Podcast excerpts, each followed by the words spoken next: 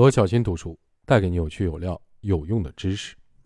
这节分享的标题是“爱情和婚姻的关键，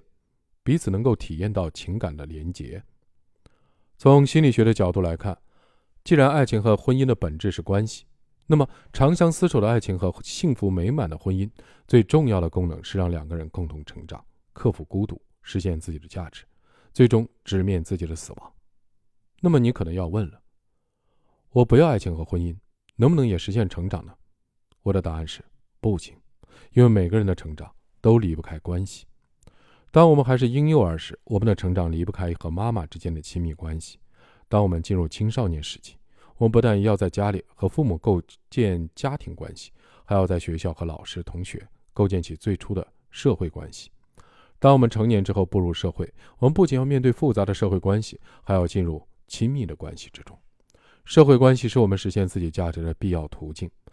因为无论做什么事情都离不开其他人，我们需要和其他人竞争或合作，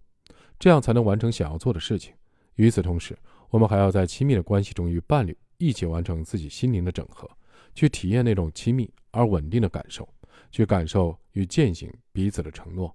慢慢使自己的性格变得更加的坚强、稳重、温和，让自己对这个世界充满关怀和爱。完成自己的一生使命，最后平静地走向死亡，这是人性的一部分，也是我们的生命的意义所在。然而，现实是，同样是进入到亲密的关系中，不同个体的体验却是千差万别的。有些人在亲密关系中不但没有实现自我成长，反而把自己弄得遍体鳞伤。婚姻家庭研究领域的顶尖专家戈德曼和莫里根据研究范式，把所有的夫妻分成五类。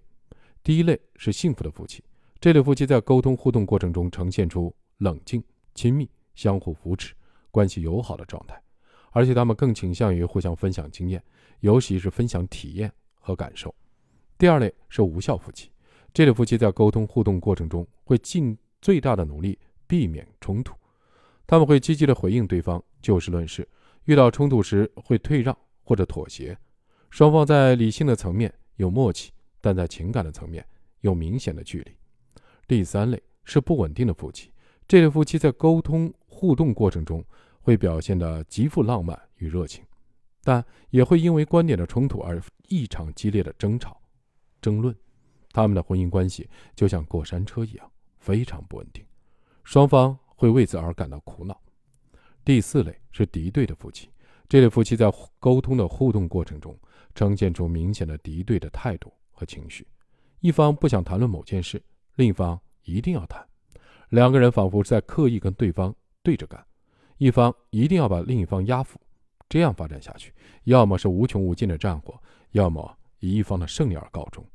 失败的一方要么开始讨好另一方，要么对另一方不再有感觉。第五类是彼此无感的夫妻，这类夫妻在沟通互动过程中，往往是一方兴致勃勃的想要争论一番，可另一方对讨论的话题。根本不感兴趣，或者双方都觉得与对方的谈话很无聊，不想再进行下去。不稳定的夫妻和敌对的夫妻的婚姻一般能持续下去，离婚的概率并不高；而彼此无感的夫妻和无效的夫妻，尤其是前者，离婚率往往很高。戈德曼经过进一步的研究发现，能否维系幸福的婚姻关系，关键不在于夫妻双方的人格是否完美。也不在于夫妻双方受教育的程度或者财富的多少，而在于夫妻双方的关系的匹配程度。关系的匹配需要双方的共同努力。如果夫妻双方都怀着关心、爱意和尊敬去对待，甚至化解对方身上的不完美之处，这一段的婚姻关系就会充满了生机。而如果夫妻双方常常以苛刻的语言开始一场谈话，谈话中经常出现批评、鄙视、辩护等内容，并且双方经常冷战。都对配偶和婚姻有着很深的负面的看法，这一段的婚姻关系就比较危险了。此外，戈德曼还发现，离婚最大的诱因看起来是一方的外遇行为，或者性生活不和谐，亦或家庭暴力。然而，这些只是结果，并非原因。此外，外遇大多是婚姻关系出现问题导致的，其根本原因是夫妻双方无法彼此寻求理解、尊重和关心了。一个人在配偶这里得不到理解、尊重和关心时，就一定有人去填补。戈特曼在研究中还有一个特别有意思的现象：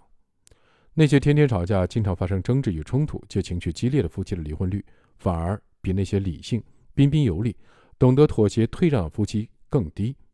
这就是为什么妇联和居委会的很多干部都说，天天吵架甚至打架的夫妻往往不容易离婚。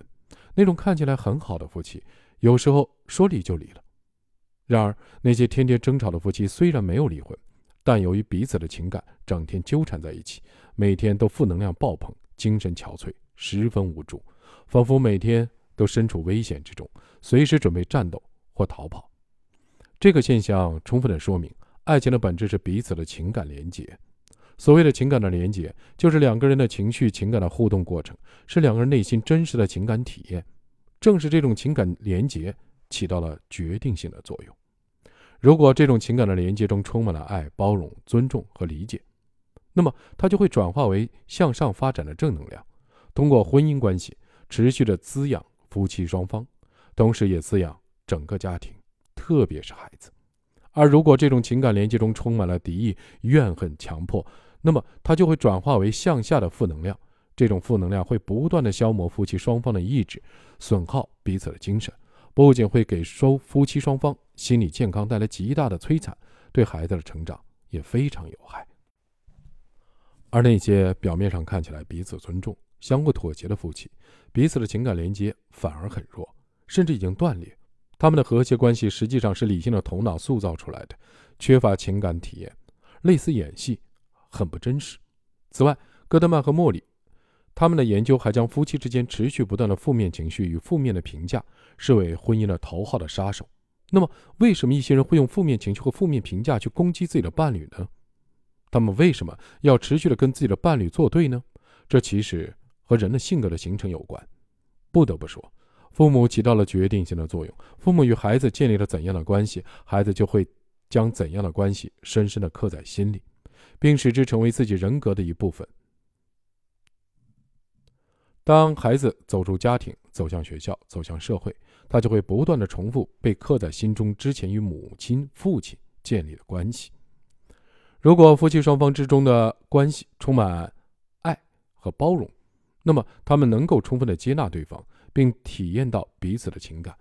而如果夫妻双方心中的关系充满了抱怨和指责，那么他们会用这种方式对待彼此。曾经有位女士来到心理的咨询室。一坐下就开始滔滔不绝地指责她的丈夫有多么不好，用词的刻薄程度让人难以接受。经过咨询以后，我发现这位女士的妈妈也是这样的人。在这位女士小的时候，她就极为刻薄，从不表扬她；而这位女士的爸爸长期在外地工作，没有给予她基本的陪伴。这位女士结婚以后，行为跟她妈妈一模一样。